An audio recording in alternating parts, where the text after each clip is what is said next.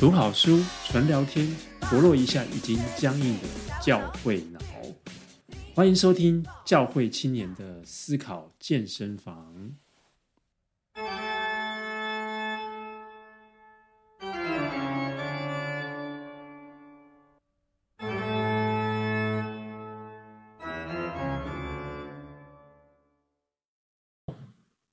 呃，欢迎来到教会青年的思考健身房。呃，我是毛叔。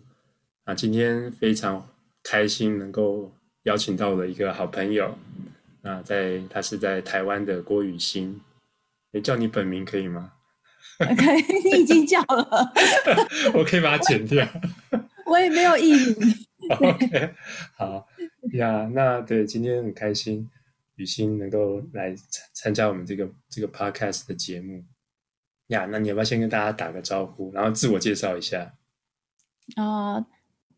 大家好，我是雨欣，现在目前是在台湾的流浪传道人，还有还有性别所的学生。嗯嗯嗯嗯，这样一听起来就是蛮边缘的一个传道人哦，在流浪。对啊，所以。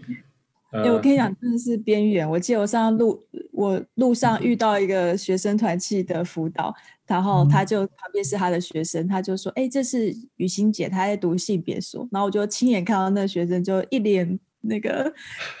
鄙夷，还是觉得恐惧吗？对，所以有有点边缘。你要不要聊一聊说你？为什么会？因为我们曾经是同事嘛，对不对？同工啊，那我们嗯，后来怎么什么样的机遇之下，哎，离开了这个工作，然后跑去念一个蛮特别的哈、哦、性别所。对，因为我我自己是在大学时代信主的，然后我我在大学的时候，那时候我都都会上那种女那种女性主义的课嘛，对。但是呢，那个时候你就觉得。呃，可是因为那时候你你一边上女性主义，一边决定要不要加入基督教，你就会觉得，嗯，会不会有冲突？然后我记得那个时候，呃，我听到一个校园的讲员，他就讲说，其实耶稣他在他他在当时那个时候，其实是一个非常激进的女性主义者，就是呢，呃，就他。就他其实很能够提升当时女性的地位，所以我就听得很放心。我就想说，哦，那基督教应该就是一个，就我那我就不用继续读女性主义，因为基督教本身就是那个就有丰富的资源，应该是一个对女性非常的，就是非常好的一个信仰。然后我就成为基督徒嘛。但后来成为基督徒差不多要二十年之后，然后那时候我就参就可能参与了那个嗯。就是一个性这个性骚扰事件的处理，那我那个时候就有一个突然就突然出现了一个疑问，因为那个处理过程很长嘛，然后我就听到每个人在每个不同位置，他们没有没有约好，然后每个人都不断的讲说，我们千万不要让加害者的太太就是师母知道这件事情，然后我就想说，嗯，刚开始我也觉得蛮。蛮合理的，因为这么大的事情，干嘛让师母知道嘛？然后或者说他身体不好或怎么样？但是呢，但后来越听，因为真的一个很长的时间，大家都这样讲，然后我突然就觉得，所以那个师母她到底有没有被当成一个一个主体在在对待啊？比如说今天跟我有关的事情，嗯、然后每个人都帮我做决定的。所以我就在想这，但这是一个事那个事件的一个很小的片段了。只是那个东西就会让我在想说，哎，为什么我大家都觉得我们可以帮那个人做决定啊？然后刚好在想这这件事情的时候呢，我就跟一个人约在咖啡厅，然后我就看到那个性别所的招生敌人，然后我就想说，哎，这是好像没有想过的一个角度，说这难道就是这个事件的一个拼图吗？然后我其实就没有想那么多。我就申请了，oh. 对，所以我觉得这是一个你在想一个事情，你就是一个就我们执行研究说的那种断裂经验啦。哎、就是，怎么有一个不合理的一个经验出现了？你用原来的在原来体系里面，你好像没有办法得到一个很好的答案，不然你就要接受那个答案，就是哦，我们要全部人一起帮那个人做决定哦的这个答案。对，嗯、然后所以我想，那所以我就进入了这个领域，然后我就觉得哦，就重新把女性主义啊，然后。相关的这些性别议题啊，就全部再用一个另外一个角度在想的时候，就突然觉得很多很多事情就比较通了，这样。嗯，那你你还会觉得当初那个传道人跟你说的耶稣有可能耶稣就某种程度的女性主义者，他对待人都是很平等，你还是认同这样的讲法吗？有，我认同，但我会加另外一句话，嗯，就是耶稣没问题，但是整个教会历史，还有整个信仰系统，甚至教义的系统，它就偏离了，偏离了那个。呃，耶稣当耶稣当时他展现的那个生命，还有他对他在当时的那个对嗯、呃、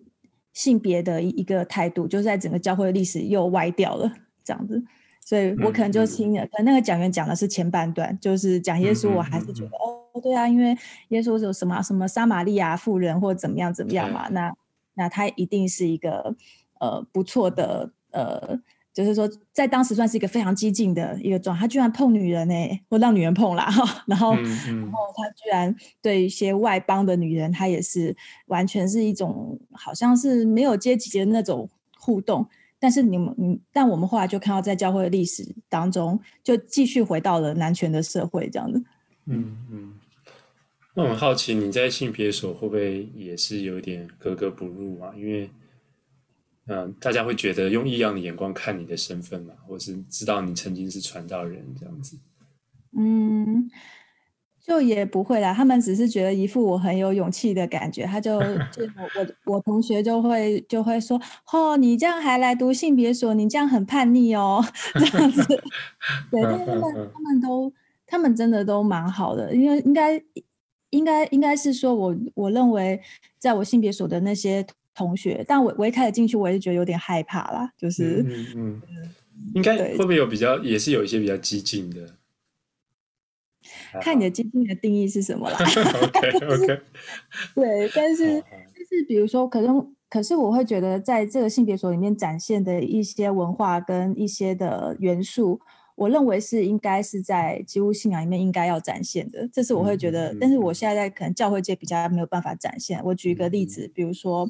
可能你对性这件事情你是可以很容易讲出来的，甚至来讨论的。那我就觉得，对啊，就是性是不羞耻的嘛。按照我们那个基督教信仰的思考是这样，可能但我就在性别所才可以感受到这一种哦，我对性不羞耻的这个 这个氛围。我在可能在每个教会，我都还是会觉得性是羞耻的。哈，那个氛围是这样子。我在性别所，我可能感受到一种，我觉得应该是在基督教会应该要出现的东西，那、嗯嗯嗯、它就在性别所出现，嗯、或者是说。至少在教会的理念里面，你应该是体恤比较弱势的人嘛？对，那但是我会觉得，当我在信仰群体里面，我可能比较少听到大家一面倒的说，哎，我们要支持受害者，我们要帮助他或什么的。嗯、我可能是在性别层面听到，嗯、就是他们就会觉得，嗯、哦，那个这个议题很重要，然后我们要呃让受害者增加他的能动性或什么什么，就是会有这样的一个声音。所以我会觉得有一点这种微妙的感觉是，是我为什么在幸福的感受到一种团契的，我想象中的一个团契，它的那个样子，嗯嗯嗯、但是我在我的团契里面，我不见得可以感受到这些东西，所以我会觉得基督教会教会啦，哦，它可能某方面它在信仰论述或文化里边，它其实还是受到很多的其他，我觉得是非基督教的东西的一些呃影响跟控制，这样子。我我可以理解你在讲，就是好像充满理想，然后要去为了受害者去出一份心力哦。那我们在教会里头，好像总是在护卫自己啊，或者是护卫自己想要的一些真理啊。所以啊呀，然后比较没有那种勇气去站出来说话，或是说说真话。然后我觉得好像呀，的确好像。某种被阉割了 的感觉，这 词汇太重。专业，蛮蛮专业。驯化，驯化。对对对，我们有就是呃，早期的女性主义有一本就叫做《女太监》，然后就有有一本书，他说女性有某方面是被视为一个被阉割的男性这样子，对，所以是有这样的概念。对，嗯哼。那今天你想要跟我们介绍这本书，叫做《给打结》。拆除父权违建。其实读这本书有一些我的疑惑嘛，不过就是你可不可以先帮我们大概介绍一本，因为我相信呀，对我们这种理工男，就是这种书就比较理工男。对啊，我是理工男，好吧？对，曾经是啊。你已经不当理工男很久了吧？我我现在做木工哦。那也不是理工啊，你现在好，我觉得你都是假的理工男啊。不管，总之我们大学的时候不会读到这种类似的。那我的确在。神学的教育过程当中，也比较少接触这种这样的书啊，嗯、所以你可不可以帮我们启发一下，或是觉得说我们可以从这样的书中学到什么东西？这个作者就是他叫 Alan Johnson 嘛，对，他是他蛮有趣的，他就是他都会自己在里面写，他说他是白人男性社会学者，就、嗯、这几个符号都是属于在社会里面父权社会里面是一个优势的一个。一个一个角色嘛，然后所以他就是用社会学的概念，他就他他就提他他就在把那个父权体呃父权架构父权的体制，然后再用一个比较用社会学的这个角度，然后再把它提出来，到底什么叫做父权体制？那我觉得结构是一个蛮重要的概念，要理解这件事情，因为我觉得蛮每，因为我每次提女性主义啊，那旁边一些地方。嗯都会有一种 被冒犯的感觉，都觉得自己被攻击这样子，对对对，然后马上都会跟我说：“那个我对我太太很好。” 对，就马上就会澄清说：“其实我也是，就为了这个家，我也都会成全他或什么什么的。”对，好，但但因为呃。因为他是社会学者嘛，那社会学的这个结构的概念，我觉得这个是要理解这本书一个蛮先辈的一个思考，就是说所谓的结构，就是他不管你个人。我的老师他他他对结构他有一个我觉得蛮浅显易懂的一个说明，叫做人在屋檐下不得不低头，就这个才是结构，就是说，哎，因为你有一个屋檐在那边，每个人。走进去的时候，你都要，你都必须要低头这样子。嗯嗯嗯、那可能不是说，哎、哦，你你这个人他是个性好不好，或者是他的思考是怎么样，而是他就碰到这样的一个结构，他就必须要做一些决定。所以，我们当我们讲所谓什么女性主义啊、父权啊，或者是什么，我们并不是在指某一个男生，你说你们这些男生都是混蛋，就不是这样子，而是那个。嗯，这个社会上是不是对性别有一些的设定，有一些结构，造成里面的人他就会有一些阻力跟有一些助力，好，大家就会很自然的往一些方向走。我就举一个简单的例子，就是这个社会的规则，可能性别规则可能是，比如说我们的性的剧本可能是要男主动，女被动嘛，好，就是男性都是要比较就是。主动的去追求，或是控制，或怎么样？呃，女性你必须要是很矜持的在，在在那个这等待、等待追求，或者是你要被动的主动之类的。对，嗯、但是所以这个可能就是一个这社会默认的一种规则，那它就会有一些阻力。嗯、比如说，当女性要主动的时候，她就会有阻力。所以你就看到现在我们在电视剧里面看到主动的女性、性主动的女性，都你只能当坏女人。就是小三啊，或者是什么的，你就是说他就会，就是说这些的性别规则就会造成的阻力最小的路，所以这个是以这个结构的概念来看，所以我们就不是在讨论哪一个人是不是好男人，哪一个人是不是好女人，对，那这个是进入这本书，我觉得需要需要有一个准备，不然的话它里面一直都在谈说什么男性中心、男性控制、男性什么，嗯嗯嗯、然后如果身为男性，你就会觉得哦，我被骂了，但事实上它并不是。在责备哪一个男性，他自己也是男性哈，只是说他说他在讨论，哎，是不是性别有一些有一些的规则，它会造成这个社会上运作的一些阻力跟助力这样子。嗯，可以这么理解吗？就是说，比如说以这个社会，假如它是称为一种就是一种游戏的话，就你刚刚讲规则，就是这样的游戏规则是让男性比较吃香的，然后女性就等于是啊、呃，不管是在。职场啊，然后或者在很多家庭的领域，就是他他会有某种就是不公平的现象。嗯，对。那当然，他后来也会讲说，其实所谓这个结构，它也不是只有让男性吃香，他也是男性也是受害者，因为他可能呃，就是像我们讲的刻板印象嘛。其实很多男生他不见得是这么的，就是什么阳刚，对对，这么阳刚或什么的，他也很，他就会在这这个架构当中，他也是受害者了，或者说他被迫要违背他自己的一些天性或者是个性喜好，他就要变成这个社会上被符合期待的那一个形象，不然的话，他就会有很多的阻力，然后大家旁边人会念念念啊，然后或者是他自己也会谴责自己啊，等等。所以他他也有提到说，其实男性也是在这个架构当中的受害者，因为这个这个父权架构它就是一个接续嘛，就是男性控制女性，大部分男性控制大部分的女性，但是大部分的男性也控制大部分的男性，就是男性也是被控制的、嗯嗯、的那一群人这样子。嗯，对，所以这样听起来，要不要取一个比较中性的名字，叫控控制的结构，还是怎么样？不然的话，那的确我在读的时候就觉得，我也有在家带小孩啊。对，然后还有一个困难就是说，对啊，这个结构性的问题好大哦。然后啊，我可以尽量善待我的周边的女性啊，我的女儿啊，我太太啊，但是。那这个这么大一个问题，好像谈了之后，到底能怎么做？这也是我卡住的一种一个问题啊。所以你在读的时候有一直被骂的感觉吧？也还好，但是就会觉得到底要怎么样？就是到底要怎么办？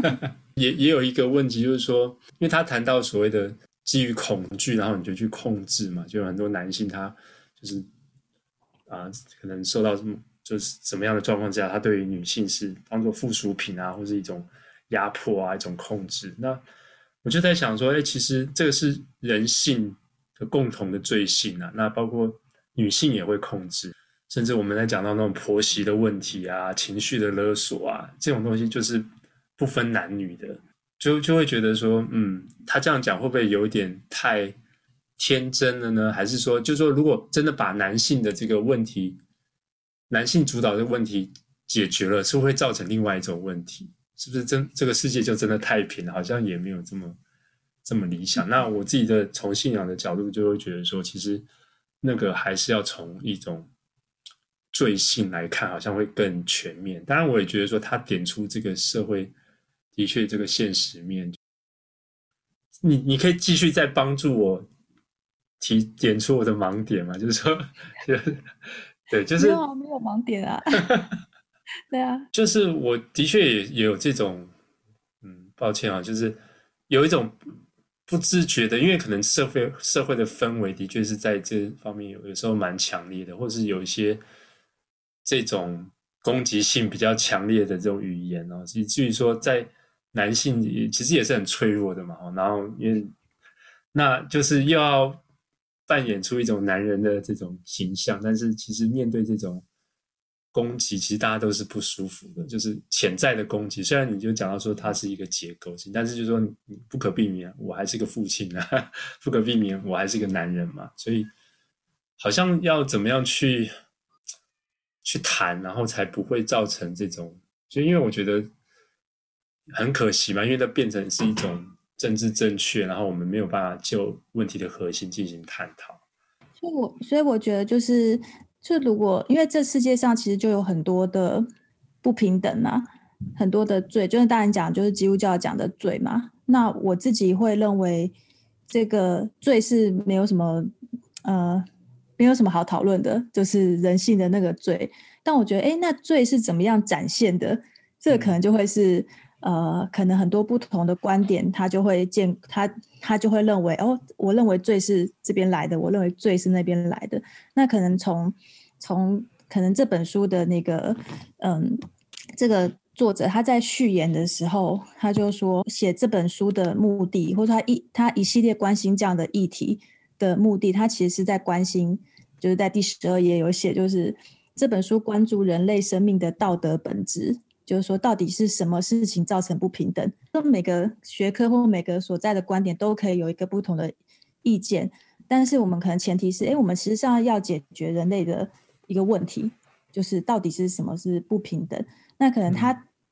这我我觉得它就会是一个好的开始，因为我们今天不目目的不是要来争论，就是说，哎，是男生比较厉害还是女生比较厉害，或者什么的，或者说，嗯、呃，你怎么可以，什么社会上都是父权结构？我们不是这个角度，而是我们要讨论到底问题出在哪里。嗯嗯，对啊。那有这样的一个前提，我觉得他会对于对话，或是对于研究这个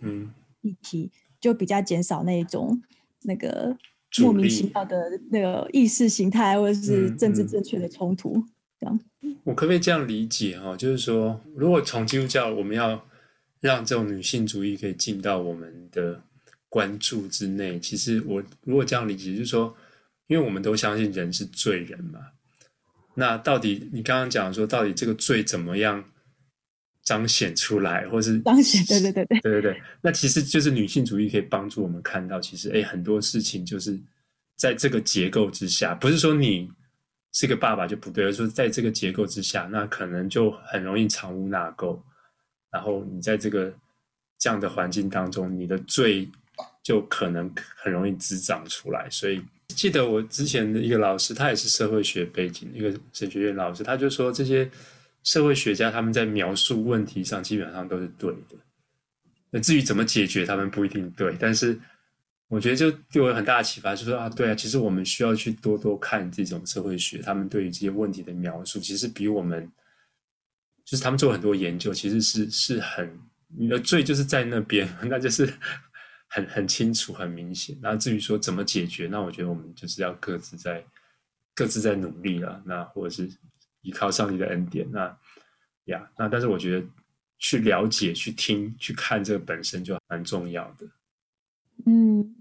对，这当然这也是我今天的结论啊。就先讲了，就是 就我觉得，我觉得基督教它不见得要接受女性主义的一个解决办法。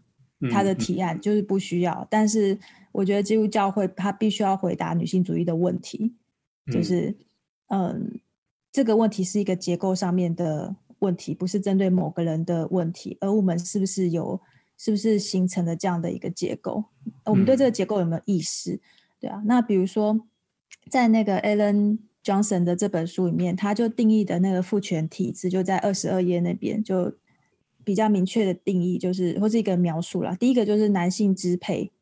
然后第二个叫做认同男性，嗯、第三个叫男性中心。虽然这从中文来讲来讲都是很像的这样子，但是它实际上是在讲三个面向。比如说男性支配的话，就是是在讲说，哎，这社会上大部分的权力跟权威都是以男性为主嘛。好，比如先不要讲其他的，但政府官员、然后公务员体系、教会界基本上都是领导阶层都是男性嘛。嗯、那我有去看那个长老教会的性别统计，好，大家有有空也可以去看看。就是你看，哎，大部分的牧师就是男性多嘛，嗯、大概七成八成。好，然后长老也是男性多，好，大概七成八成。到了执事跟主学老师。就开始有女性，就大概女性多这样子，所以你就看，哎，这个是，你就看到这这是一个好像这个结构运作下的一个脉络嘛，哈，所以当这个如果这个社会上大部分的一些权力机制，好，领导阶层都是比较是男性，这是男性不只是生理男性的意思，而而就也是指的男性的特质，好，可能比如说当我们的总统也可以是女性，可是你看他就没有办法有女性特质。他就要让自己变成是像一个男性的一个样子嘛，嗯、冷静理性哈。然后所以说这样的男这样的男性支配，它比较会造成的一个立即性的一个呃成果，就是男女性的权利跟财富和资源是有差异的。哦，又呃那那个有统计，就是基本上这个是全球女性的财富是非常非常低的。好，女女性拥有的钱、哦财富资源是远远低于男性的，因为可能很大部分的女性她可能都在家里那无酬劳动嘛，然后然后就所以说她整体下来女性拥有的财富跟资源都是有很大的落差。好，那第二个就是认同男性，就是说，呃，什么叫认同？就是说，哎，这个社会上觉得完美、觉得好、觉得很棒的。东西其实都是跟男性的阳刚气质有关，好，比如说我们大部分的医生、牧师或者什么的，你都会预设是男性嘛，你就觉得他是。那如果有其他性别的话，你就会再加一个女，哦，女，嗯、女传道，女牧师、女什么、女什么这样子哈。所以，嗯、呃，在这个这样的体制之下，女性她就变成是一个，她也可以有她的地位，但她地位就是属于一个欲望的对象，好，就是她是一个，就是一个正妹啊，好，或者是女神啊，好，或者什么，他就可能是以以这个出名这样子，就他就他就被浪漫化了。好，所以比如说他在二那个。二十六页有写一句话，我就觉得哦，真是太精准了。他说：“有权力的男人看起来性感，但有权力的女人就不会。你不会觉得一个有权利的女人很性感，你会觉得那个有权利的女人她到底是她是不是出来乱的这样子？所以就是说，男认同男性是指在这个社会上认为好的、有价值的，其实大部分都是以男性的阳刚、阳刚这件事情有关这样。好，然后。那最后一个叫男性中心，就是说，好像这世界上很多的历史事件啊、电影的事件，或者是大部分的一些事件，哈，比如说像性骚扰事件或什么的，都是以男性为人类的经验跟中心跟主角。好，比如在性骚扰事的事件里面，我们可能就会关心那个加害者的牧师，他到底是不是生命的软弱，他到底是不是生病了，他到底是不是怎么样了，嗯，然后要串起这个整个的。故事对，但是像这个这个过程是没有女性的声音。那你觉得在教会里头，我们实际上可以怎么做呢？我觉得是必须要有些议题要拿出来讨论，不是被当成理所当然这件事情。嗯、就我上次有一次去台南就婚礼勉励的时候，然后我就看到程序单上面就是、嗯、就是写什么牧师跟什么牧师这样子，就有两个牧两个。牧师在那个程序里面，我想说哇好，然后后来发现，哎，原来他们是一对夫妻，哦，原来他们是教会的牧师夫妇，然后所以我们通常都是叫牧师师母嘛，所以我那天就说，哦，牧师牧师这样子，就跟他们两个就，那后来跟那个女性牧师，我们就聊了一下，就是他们其实是，嗯、一起在华神受训啊，或者什么就一样的，好像类似上下界之类的。然后最后他们、嗯、他们就来牧会的时候，但是教会他们那个系统就是只承认男性要当牧师，所以他们所所受的训练，他们的牧养就是是是一样的。但是呢，那个薪水我不知道怎么算了，但反正名义上就只能有那个那个先生当牧师这样，一直到前几年这个系统的规定才改。然后，所以她，但是那个女性的牧师，她其实已经在教会已经算是牧养的很深了。就大家其实不会管她是不是一个正式的那个牧师，大家都已经把她当牧者了，因为你就是一个牧者嘛。但是她就还是去按牧了，哦，因为虽然是这么晚，她其实也没有那个必要或者是怎么样，但是她就会觉得说，这还是要为后面做一点事情啊。对，她就是去按牧了。呃，父权带就是一个架构嘛。然后他其实就是在这个书里面，他其实就有一个，他画一个图叫做父权树哈，在三十八页那边。嗯，然后就说这个父这个父权架构，就是什么男性中心、男性认同、什么男性支配，那个是他的树干、树树树根。当然，我觉得对基督教来讲，那树根是最啦哈。然后那个那个树干就是它的架构，然后它会有长出很多的叶子。所以我们现在看到很多现象，它其实是一个叶子。就像哎，为什么我们这么少的女性牧师按牧？然后这可能就是它的叶子一个展现出来的一个现象。我们当然没有办法所谓动摇国本嘛，可是我们可以先从那些现象当中可以多一点的讨论，比如说，哎，我们是不是在呃，神学院的训练里面，我现在都是随便乱讲的，就是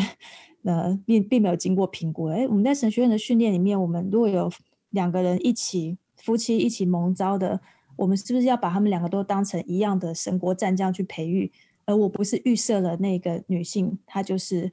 她就是哦，还有可能就是要当师母跟带小孩，然后然后我帮她开的课叫做师母的角色，这样子哈，的、嗯、师母学。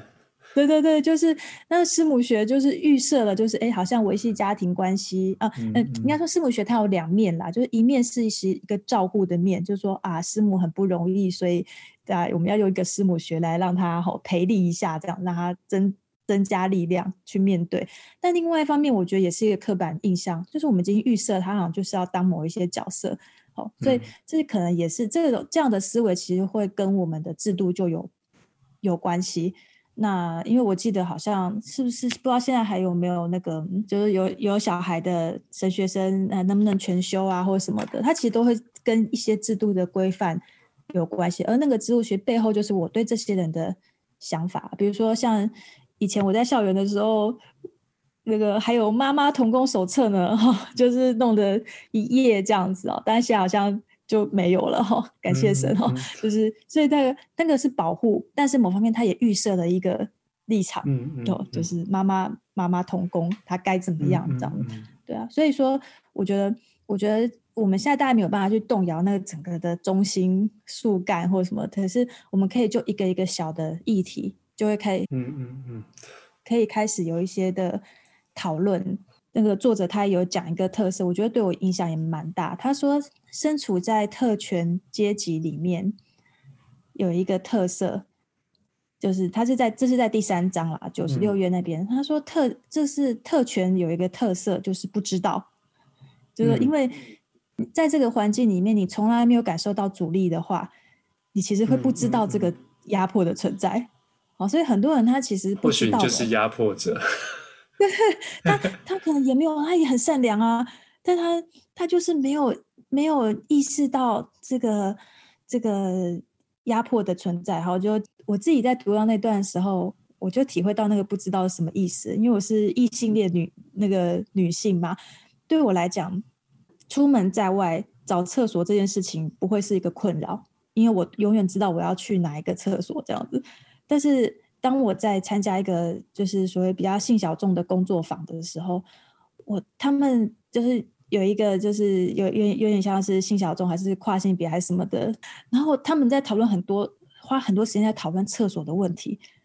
就是他们不知道去上哪一个厕所，或者说他们不管去男的或去女的，去顺性别的去逆性别的，他们都要么就是被。被骚扰，不然就是被大家瞪吼，或者是怎么样，不然他自己也会觉得不舒服，然后就讨论了很久。哦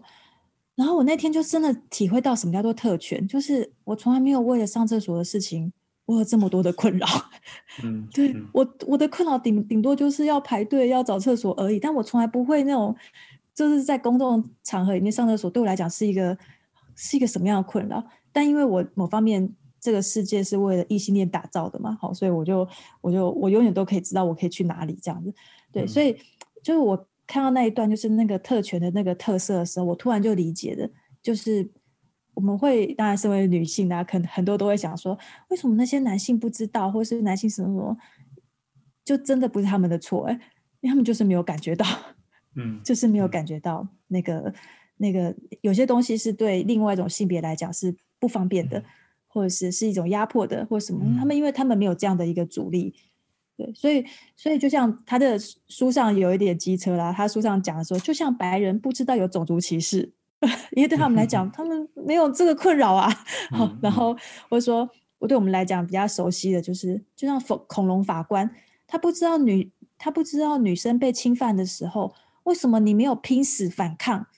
好，因为你要拼死反抗，因为他背后那个拼死。你没有拼死反抗，所以你就是合意性交这样子。嗯、那为什么有这个想法？是因为女生有些时候体力是比较比较没有办法像男生这么好的嘛？那如果是男生对男生，搞不好还可以拼死反抗一下是有效。可是当女生对于比较有暴力的男生的时候，她是没有办法拼死反抗的。然后第二个拼死反抗背后还有一个思考叫贞操观念。好，因为那个师姐什么？二死事小，失节事大嘛。所以你们那些受害者应该会为了你的贞操而拼死嘛？哈、嗯，就是我宁可死，我也不要失去我的贞操，应该是要这样一个想法。但事实上，这个贞操比生命重要的这个观念是哪边来的呢？对，难道不是生命比比贞操还重要吗？所以说，像很多的这种就是父权术的叶子，每一个小议题，它背后其实都是跟这整个架构有关。所以我们可能没有办法。所谓的打倒或者怎么样，但我我觉得我们必须，甚至在教会，我觉得我们更是有资源去去讨论这些的议题。它有没有一些用基督教资源有一些改变的可能性？嗯、是有的。比如说像在女台湾的妇女运动里面，马街就在里面。马街，因为马街来台的时候就女子学校。对对对，但是当时根本就是一个大逆不道的事情啊！你怎么可以觉得女生可以受教育呢？对，所以可能，所以你看到就是，我觉得是在于基督教的资源来讲的话，就是我们是有很多的能量，我们认为人皆生而平等，甚至废奴的那个、嗯、那个法案的资源也是从基督教信仰来的嘛。嗯、我们是有很多的这样的能量去回应这个议题的，那只是说看我们要不要去提取，或是要去对话。嗯，我记我看到一个例子，就是想到一个例子，就是。像当时去算是中国的一些宣教师啊，就有有一些是女孩子嘛，那他们其实就让人家感受到一种非常不一样的一种能能量跟能力，因为对中国人来说，女女人就是依附在男人身上，可是这些女孩子可能身材也不是很高大，可是她们就有一种只身一个人到一个一个乡下，就是去去传道啊，那就是我觉得那个是带来一种很不一样的一种。一种震撼哦，就是说，其实信仰其实是可以 energize，可以让一个人被 empower 到一种改变一些结构，甚至改变很多人想法的一种程度。所以说，大家就觉得，哎，其实女人不见得只是只能在我们刻板的印象当中做这样的事情。对，我觉得说，就是说，要进到一种嗯比较具体的讨论的时候，才不会有那种哦。父权结构，因为他讲的，我感觉这有点抽象啊。就是说，就是要可能要真的进到某一个特殊的那个某一个案例当中，就会比较知道哦，说啊，那我们可以做什么？那我们可以避免什么样事的发生？这是还蛮蛮有建设性的。那那我问你一下哈、哦，啊，可以可以，OK，有没有人叫你陈陈师母？如果如果人这样叫你，会不会生气？哦，但那个，这我觉得蛮特别的啊。就是我结婚到现在，除了我妈之外，没有人叫我陈太陈太太。对，基本上我跟这个 陈太太是没有关系的。这样子，嗯一方面是这样，这也是他在应该在第三章第三章那边讲的，就是说，嗯，这个我们已经是变成一个性别化的社会了嘛。性就是说，我们的性别分工，就是我们都会用性别来看一个人啊。比如，当我们看到师母，好，你就会看到是师母，而不是他原来的名字。好，嗯，你会知道你师母叫什么名字吗？其实有的时候我们不知道哦。对，就像是我们上次在班上还在讨还在讨论，就当他有小孩之后，当我们有小孩之后，我们又没有名字了，我们变成什么妈妈？对啊，就是。对对，就是什么妈妈名字加的那个妈妈，对，对对对对对，就说哎，那为什么女生的名字就相较于男生的来讲，我们这么容易被淹没？我们也是什么爸爸一样，好吗？真是以孩子为中心。好，就是很多，就像师母，她就是一个非常明显的例子。因为我在之前读到一个也是性别所的论文，也是基督徒哦，我觉得那个。我看到基督徒里面，应该说性别所里面，呃，是基督徒去写的，这都是带着满腔的一种那种想要为谁发声的这种感觉哦。像那个写师母那个，就是他他的家人，他的妈妈就是师母哈。虽然他在里面并没有交代那么多，可是你可以感受到 他其实是要为某些人发声哦。他就他提出一个蛮。蛮重要的论点，他说圣经里面，我们对长老、对牧者、对执事都有一些规定，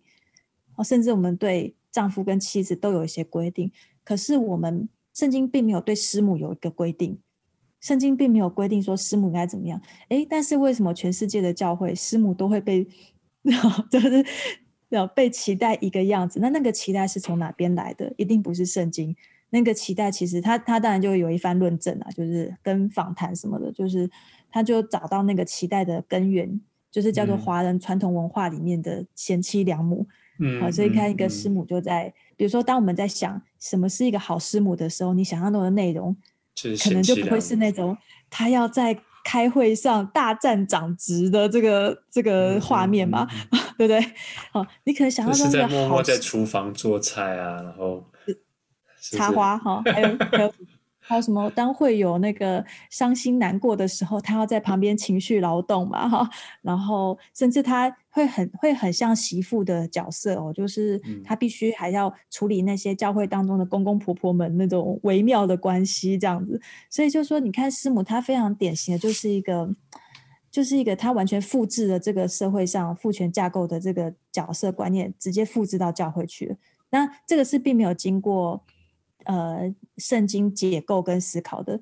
嗯，因为因为比如说圣经并没有规定师母是什么，可是我们师母就直接复制了外面的、嗯、外面的这个角色了，嗯、那他就形塑了我们现在想象中的所谓的好师母、好牧师，还有。好弟兄跟好姐妹都是那个好，可是那个好其实内容是不同的。嗯嗯，我有一个问题可能查出来，就是说，那比如就是真的有一些师母，她就是符合这个贤妻良母的这个面貌，或是她的个性，那她也蛮 enjoy 在这个这个角色当中。那女性主义会不会成为她另外一种压迫？就觉得说，哦，哎，那我这样。我喜欢这样也不行吗？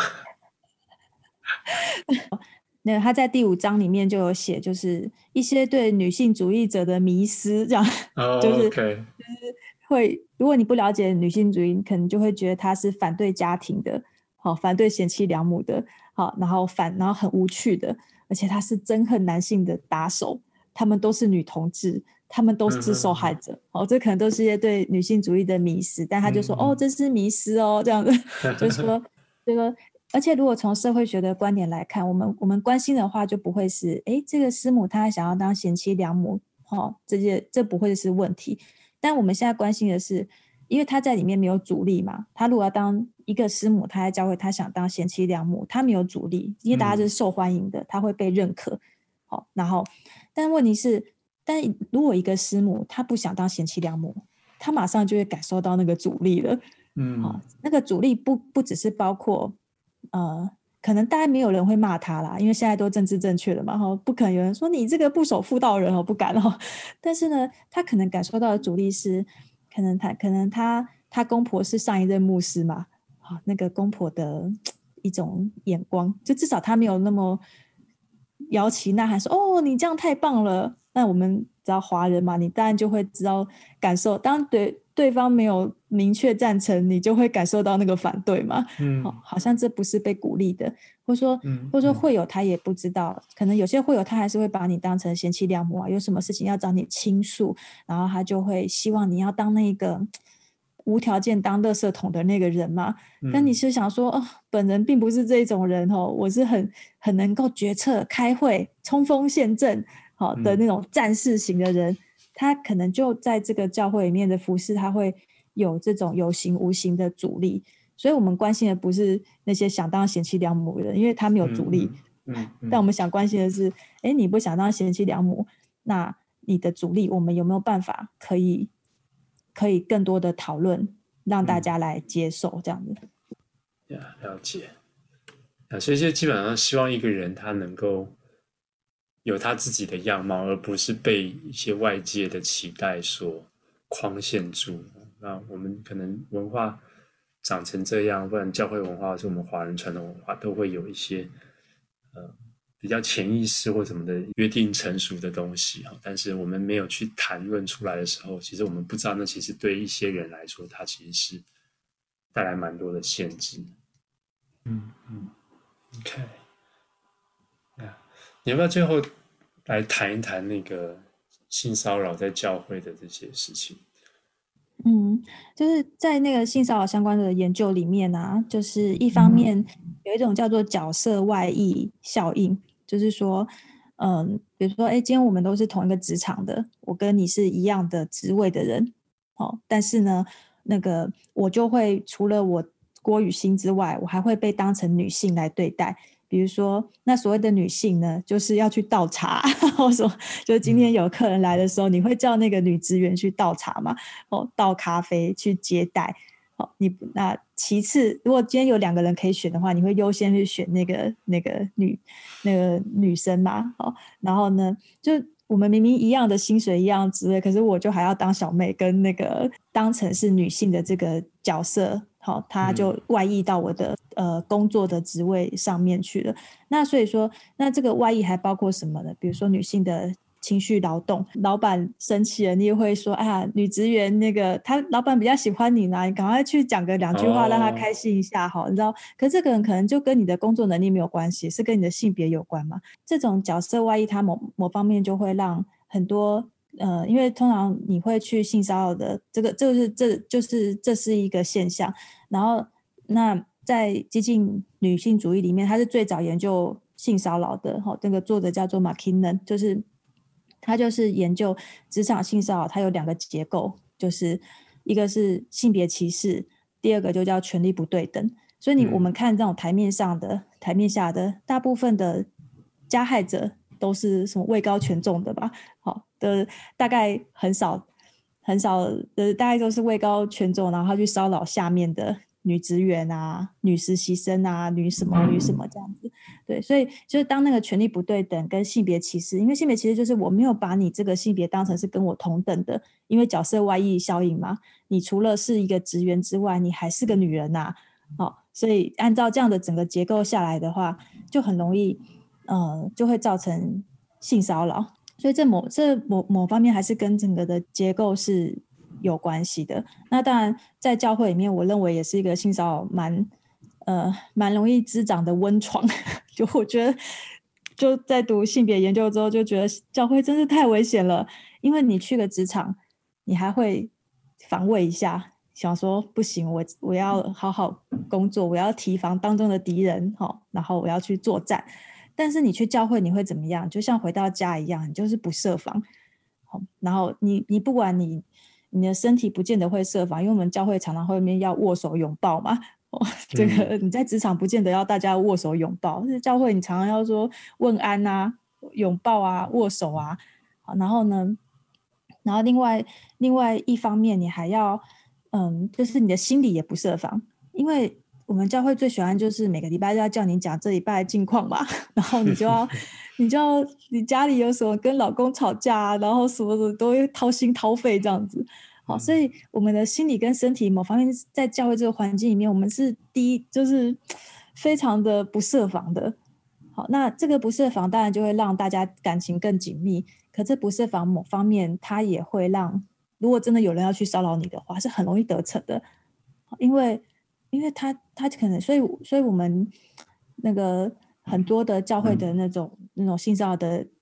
例子啊，你就会发现，那再加上男性中心什么什么的嘛，你就会，你第一个当然会先相信那个加害者啊，因为加害者他一定是那个权力比较大的嘛。好，你可能也是听他讲到信主的啊，你怎么可以那个，你怎么可以质疑他呢？好、嗯，然后呢，你就会帮他讲，他只是太热情啊，好，他只是他只是比较洋派啊，怎么样怎么样，那个呃。然后那些受害者通常因为又有那种羞耻，就是性的羞耻的这个观念在嘛，所以受害者不会全部大啦啦的到讲台跟你说，哎，我是受害者，怎么样怎么样。所以你其实不知道受害者是谁，你也你也很难听到他的故事，你也很难知道第一手的资讯。但是那个牧师或是那个加害者是你都会看得到的，嗯，你就会对他是很了解、很亲近的。所以某方面那个对那个权力不对等，某方面不是个人的权利而已，而而是大家。看重他的那个，这叫他的一些人际资本。好，按照比较 社会学的那个用语的话，就就他的人际资本是高的。好，他各方面的嗯、呃、权力是比较比较大的。所以我觉得教会他应该是，我觉得这跟那个师母的概念是一样，就是我们我觉得教会这个体制，它不是一群人加在一起就变教会的，而是我们应该是要用圣经的基督教信仰去。进行这些机制的结构，好，然后让我们的教会的机制真的是教会，因为我们常我们一群人组成一个教会，可是事实上我们不知不觉，如果没有经过一个有意识的去反省当中的权力关系或什么的话，我们其实是在复制这个社会上的很多的权力结构，因为那是我们的经验嘛，家庭的权力结构，哦，因为不爸爸妈就是。绝对的权威嘛，哈，公司的权力机构，老板就是绝对权威嘛，哈，然后大家要顺服嘛，那个直接复制到教会里面来。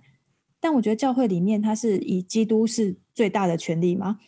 呃，我们其他人是特别新教里面是人人皆祭司啊，哦，我们并没有教宗啊，我们并没有，嗯、我们每个人都是可以实践信仰，然后我们都可以去去读神的话，我们都可以去有信仰的一个我们讲的能动性哦，就是我们每个人进来不是一个没有权利的人，我们是有我们自己的一个能动性，对啊。那所以我就觉得教会的很多很多的这种权力关系，它是需要经过信仰的一个翻转的。就像当初保罗他就是用那个那个他他他就是用用基督的精神去翻转那个头的定义一样，建立教会的这个体制跟结构跟性别关系。我们是不是也要用基督教信仰去翻转它，而不是去复制外面的世俗的这个性别关系或是权力机制？那这样的话，你进到教会，你才会有一个就是就是不一样的一个不同的权力结构。那你就会看到说，哎，我进来不是说我就要从头到尾就是呃顺服，呃，就像或者说你也会带着你的脑子进来啊，就像我那时候。就心中本来还有女性主义的思考，但我进到，但我成为基督徒之后，我自己就把它拿掉了，哎、嗯，因为我就觉得哦，信仰不需要，教会不需要，我就把它拿掉了。嗯，可事实上，事实上这也是有一点反制，就是说，好像我就，好像我信主，我就不用带我的脑子信主这样的感觉。嗯嗯、对，我只要听话跟顺服就好了，这是不需要。所以我觉得现在的教会结构应该也也是要被圣经更多的对话跟翻转的。因为像这种不管是女性主义或是妇科，他们这种谈到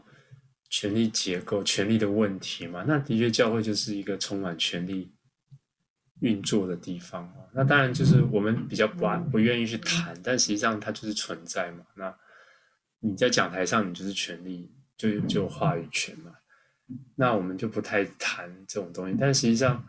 这权力结构是存在，然后。信仰给我们另外一种看待权力的方式。那我我会觉得，像社会学他们有点把就是权力结构想要尽可能去打破或者什么，但我觉得信仰另外一种给我们的另外一种观点，就是说信权力是上帝给我们的礼物。那我们那个权力是去去更负更大的责任，去去造就别人，去成就别人。那那个权利就。但是，就是说，如果我们没有很清楚意识到那个权力结构的存在的时候，然后我们就很难去去反省到。那因为我们每个人都就是，我觉得罪人的一个很大的问题，就是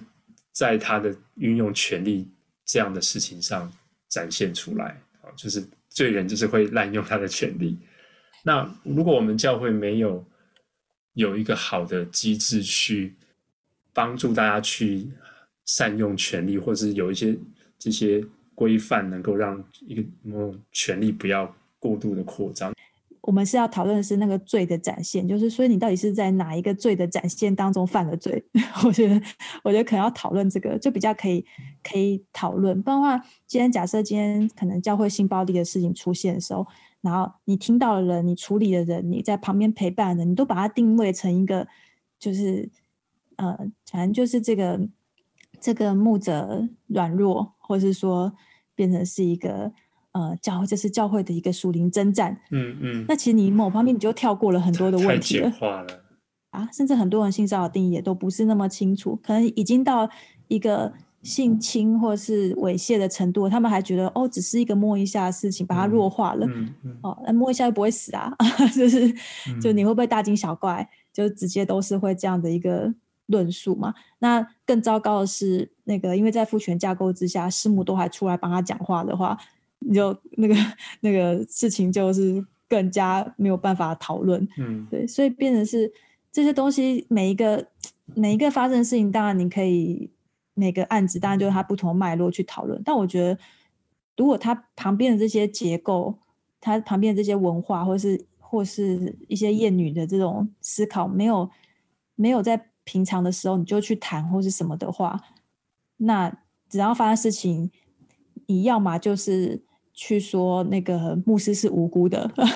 你要么你就是变成只是那种政治正确，说哦你怎么可以谴责受害者？那我就觉得这两，不管是你是哪一种，我都觉得他还是没有办法讨论到真正的问题。嗯。嗯所以教会需要女性主义，你可以不用，嗯、你可以不用接受女性主义的解答，但是请你要回答女性主义的问题。嗯嗯嗯。帮助我们就是更细致的去看那个，就是人性的那种罪，它是其实很很厉害的，就是很会钻钻漏洞，让我们怎么样透过一些比较好的设计或是意识上的教导，可以让这样的罪更少在教会里头发生。我这样解释是你的意思吗？不要害怕，不要害怕。对 对对，Yeah. 就开始开，就是开始看到，我觉得就还蛮好。就像现在很多女性神学家，她当然都还在一个讨论的过程嘛。因为就像你讲的，哎，难道我要去翻转？难道我要改掉教义吗？你也不敢嘛，对不对？那你要，那你要去有不同的解释吗？现在都还在一个讨论中，但因为现在又是蛮边缘，所以我觉得现在这个阶段比较重要，应该是。要有更多人去投入女性神学，嗯嗯，好，那那至少不管是帮助女性神学，或者是说平衡那个父权架构的神学，我觉得如果我们在一些传统信仰神学观可以有一些的结构跟一个不同的改变的话，你后面的东西，你后面的一些信仰的展现、信仰的文化，都会它根源都会从这边开始慢慢的被形塑，这样子。嗯嗯所以今天真的是很多的讨论哦，也有蛮多的收获。从女性主义它的一些历程，然后它也带来一些这样子的不同的见解，也不是不同，就是给我们很多的提醒啊。的确，我们这个身为男人的，那我们能够怎么样可以让教会，或是让我们的关系里头，身边，然后如果我们看到一些比较弱势啊，或是比较我们。没有被发、没有看见的东西，那我觉得是透过这个眼光，可以帮助我们去能，我不知道怎么怎么讲哦，很怕用错词。不要害怕，不要害怕。